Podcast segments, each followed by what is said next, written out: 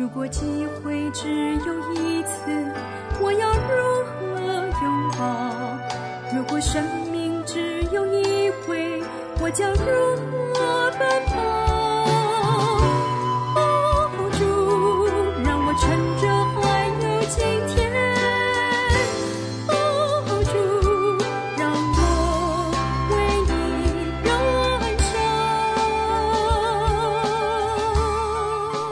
我们不是单打独拼，我们是相互分享，好让我们讲台的侍奉更被神使用，好让我们教会的弟兄姐妹邻里得饱足。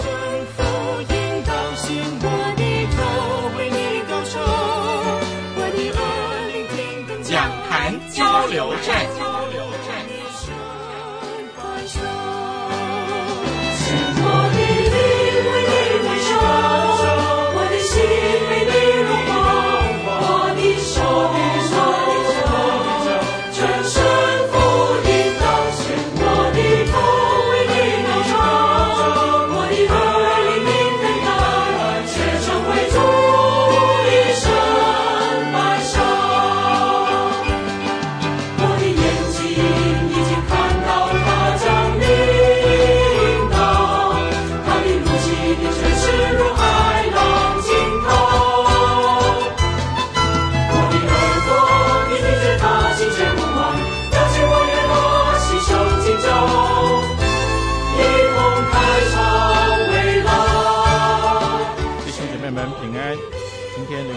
要为您播讲的是不断向前奋斗的心。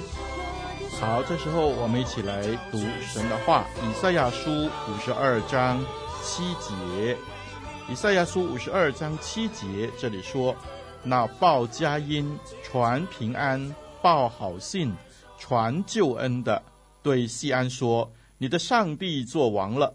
这人的脚登山何等佳美！”现在世界上最缺乏的工作是什么呢？这是传福音的工作。世界上最少的人才是什么？就是传福音的人。最近去拜访一位的牧师，我们彼此在分享着目前某些地方的教会的局势。中型教会渐渐的萎缩，小型教会渐渐衰微，甚至是关门。主要的原因是什么呢？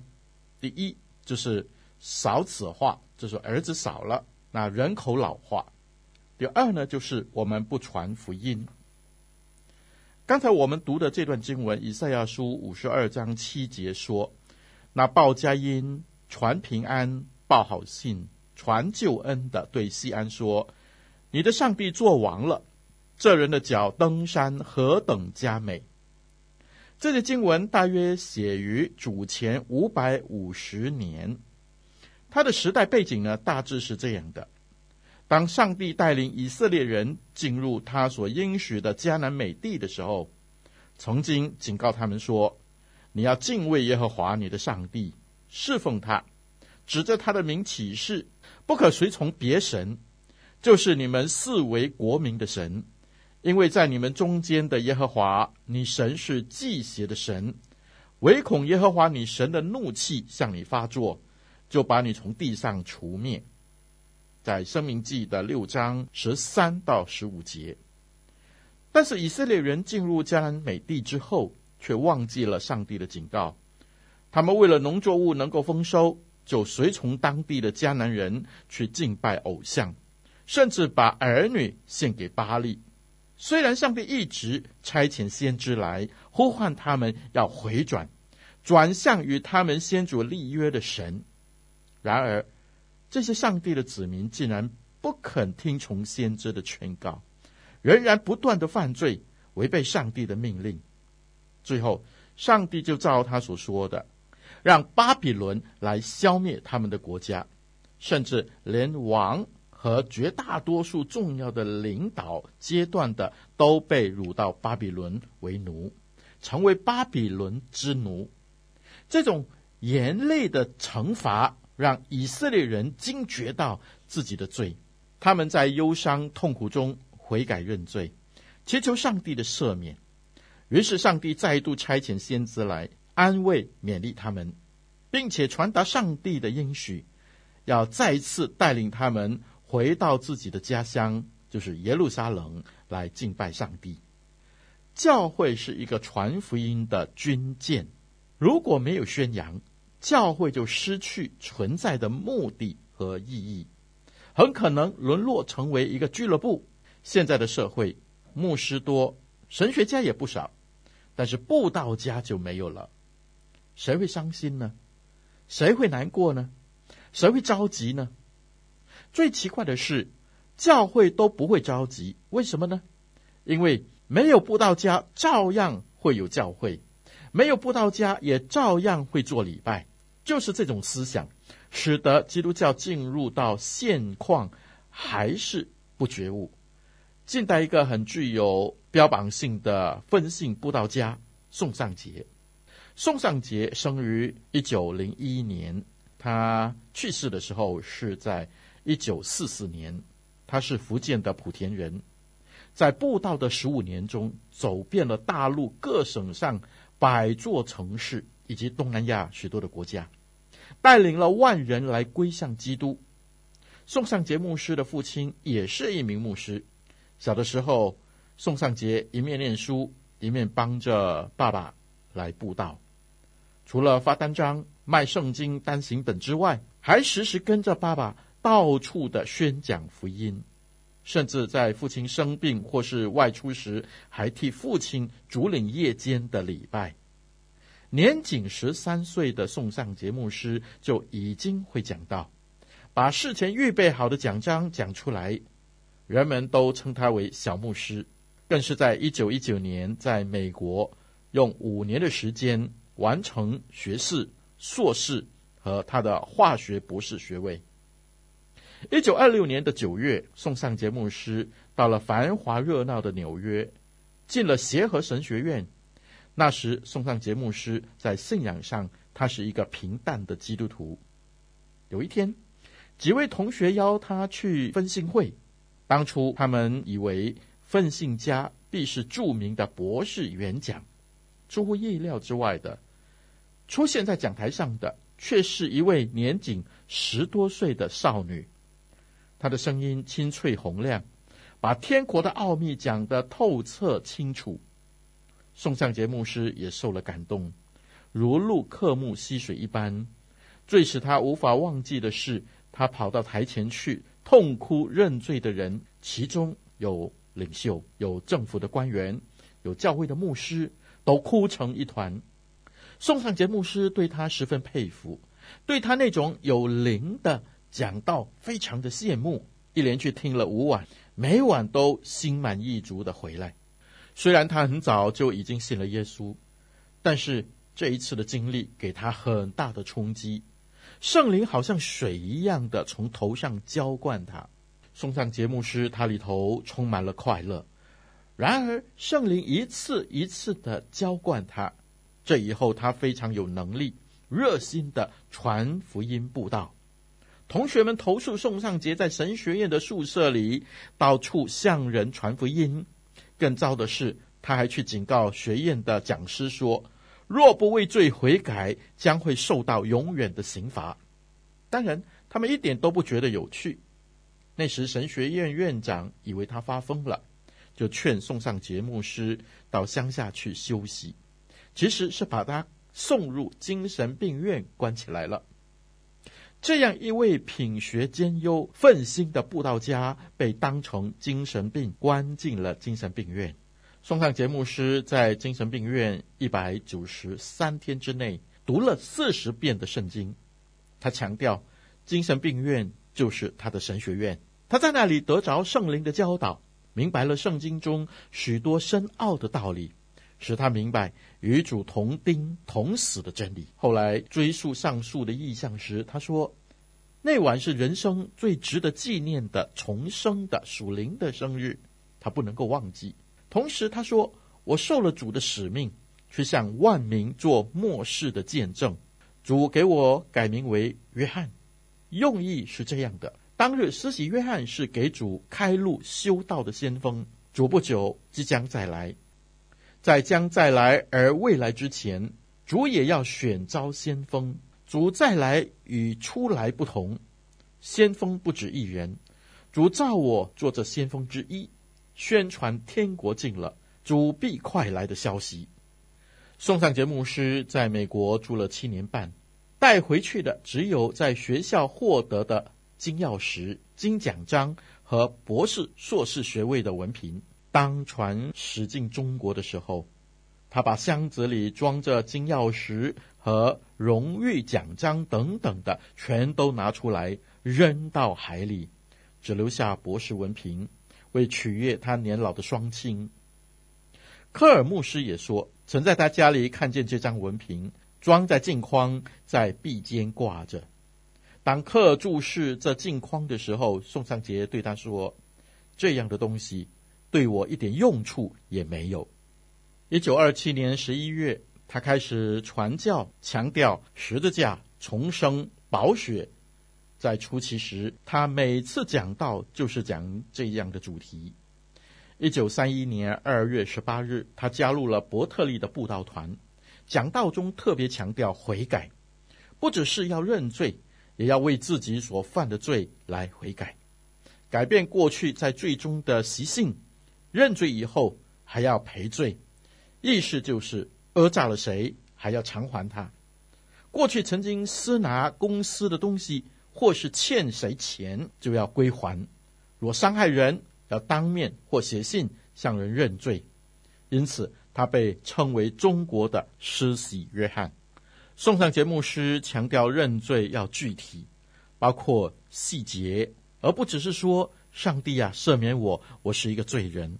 而是要一项一项具体的祷告，他列出二十几项大的罪，要人具体的认罪，祈求上帝的赦免。此外，他使用实物教材来引导听众明白真道。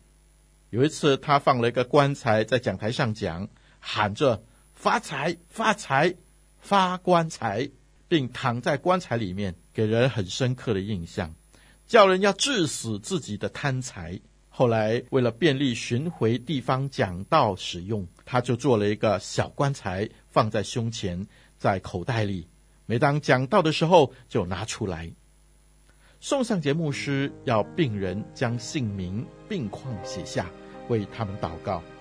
有十七岁哑巴要按手祷告，受按手祷告后即开口做见证。有的生完疮，祷告后就立刻。皮脱羊脂。到了最后一天，宋尚节为病人祈祷，一个生来瞎眼的孩子蒙主的医治，在母亲怀抱中东张西望，他的母亲惊喜欲狂。一位半身不遂的病人也告诉他病好了。在洛阳的时候，一个瞎子做见证说：“你们在祷告时闭了眼睛，我却在祷告中睁开了眼睛。”某一个西方的人说：“这是上主之功，并非送上节之功。”您正在收听的节目是由活水之声录音室所制作的，欢迎上网收听更多精彩的内容。我们的网址是 www.dot.livingwaterstudio.dot.net www 点 l i v i n g w a t e r s t u d i o 点 n e t。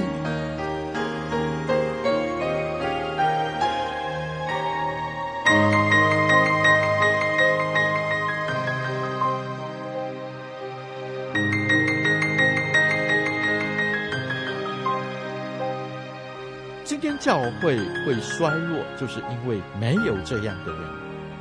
亲爱的弟兄姐妹，五六十年前的传道方法是敲锣打鼓、沿街唱歌布道，一首来信耶稣，来信耶稣，来信耶稣，现在现在来信耶稣，来信耶稣，现在就可以感动人心。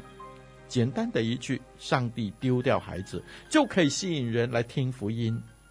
在三四十年前，一张圣诞贺卡，几颗的小糖果。好听的圣经故事就可以吸引很多小朋友来上主日学，甚至有些经济能力比较好的教会摆张乒乓桌，提供青少年休闲，教会变成了青少年最爱去的地方。更因为这样，在那个年代留住了许多的青少年。但是现在呢，我们要用什么来吸引人喜欢来教会呢？难道是这个时代不需要福音吗？不，我要说，如今的我们更迫切的需要福音来安慰和帮助我们。为了追求这世界上所供应的财富、名声、权势、爱情和欢乐的时候，我们承受很大很多的压力和挫折。在追求的过程中，还没有得着的时候，这些都像一个一个的重担，紧紧的绑锁住心灵，压得我们喘不过气来。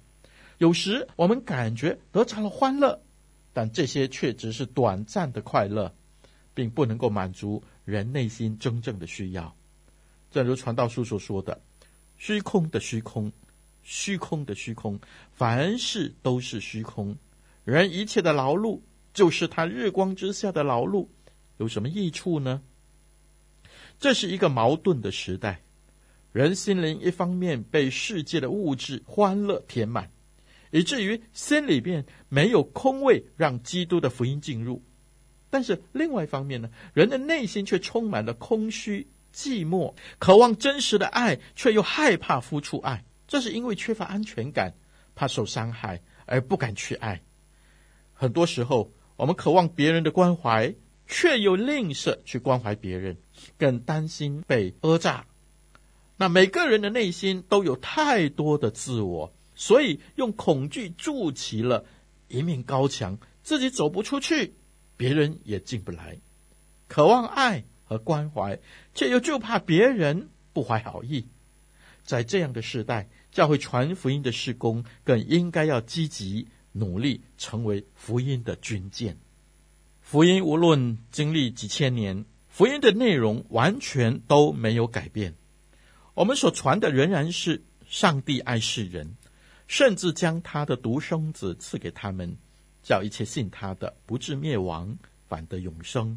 因为上帝差他的儿子降世，不是要定世人的罪，乃是要叫世人因他得救。这是关系到永恒的生命和真实不改变的爱。这份来自上帝的爱，是人无论在任何时代、任何情况下都迫切的需要的。但是时代在变，传福音的方式也要跟着改变。五六十年代沿街高唱来信耶稣，三四十年前几张的卡片。几粒的糖果可以吸引很多小朋友来教会，但是今天的科技时代已经不适合了。在这个大众传播广泛、普遍又迅速的时代，运用文字多媒体传福音是一个很棒的管道。就像是初代教会的时代，路加医生将他所听到的，经过详细考察之后，按着次序写出路加福音。让人可以从文学领受福音的奥秘。今天文字仍然是传福音的重要工具。透过实体刊物或是网络的刊物，一篇蛮有生命的讲道或者是见证的文章，仍然可以感动忙碌的现代人的心灵。亲爱的弟兄姐妹，传福音的施工绝不是牧师传道个人唱独角戏的事。我们必须同有一个心智，站立的稳，在所信的福音齐心努力。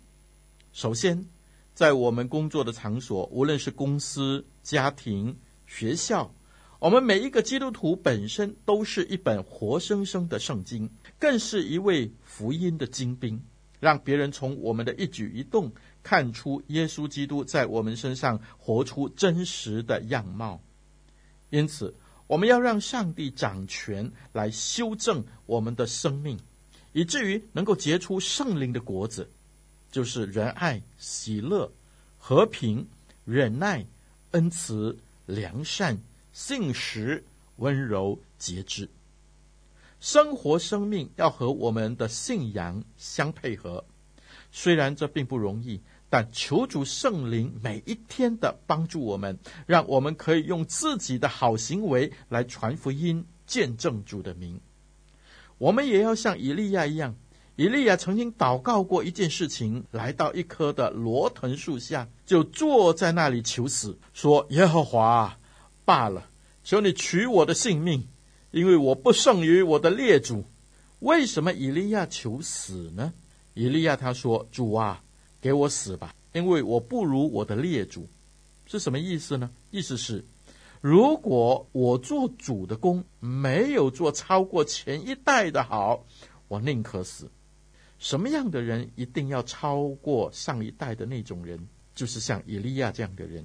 以利亚的心态就是向前进，永不停。如果没有达到，我不必活在世界上好了。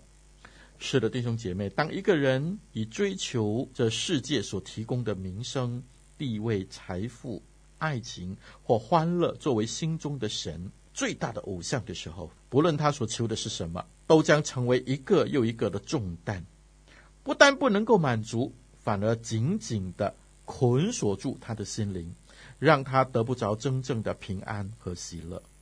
因此，这时代许多的人的心灵都背负着说不出的痛苦、忧伤和恐惧。有些人的重担在于没有一个健康的身体和家庭。有些人的重担在于经济的压力，有些人的重担在于人际关系的不良，也有一些人面对考试的压力，或者是事业、爱情上的挫折。事实上，许多人的重担是我们无法想象也无法了解的。于是，有些人借着自己伤害自己，比如吸毒啊、酗酒啊，甚至是自杀。等等的，想要来解脱内心沉重的压力重担，也有些人表现在外在，以伤害别人、情绪勒索或者宣泄内心的挫折和不满。亲爱的弟兄姐妹，我们是否发现现代的我们越来越没有耐心，只想追求快速，做起事情来越来越急躁。遇到不符合自己期待的，脾气一下子就上来了，甚至连走在路上，不小心被碰触了一下，就口出恶言，甚至动粗，用暴力来处理。贫穷的人越来越贫穷，因此穷人在物质上缺乏而感到不满足，但拥有财富的人有钱，他们虽然不缺钱，但却同样不满足，因心灵空虚。其实，这世界上没有一个人完全，每一个人都有他不满足的地方。亲爱的弟兄姐妹，我们的心如果没有安稳的放在上帝的手中，什么都不能让我们满足的，什么都会让我们害怕。我们需要能带来平安，我们需要能带来真正平安、喜乐的好消息。我们需要上帝福音所带来的拯救。这个充满心灵空虚的社会，非常需要上帝福音的拯救。这个福音就是圣经所说的，道成了肉身，住在我们中间，充充满满的有恩典，有真理。我们也见过他的荣光，正是父独生子的荣光。主耶稣来就是要解决人心灵空虚。他将上帝真正的爱带到我们当中，让凡相信他的人都因罪得着赦免，内心的空洞被上帝的爱填补了，就不再惧怕，而能活出有价值、有意义的丰盛人生了。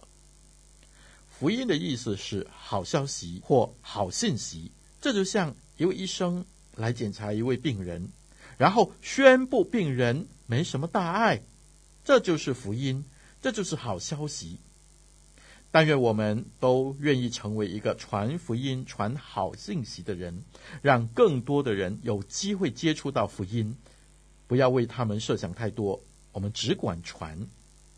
在教会的众弟兄姐妹也必须为传福音的意向同心来祷告，求主将适合的方法、策略来指导我们。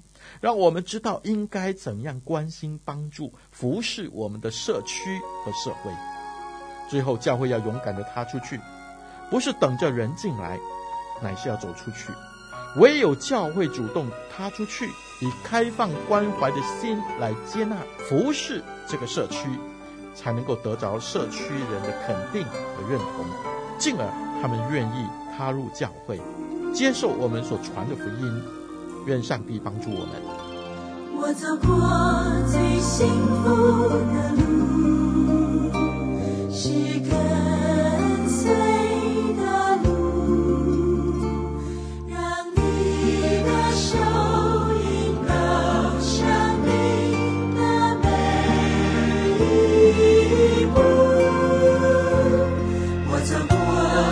想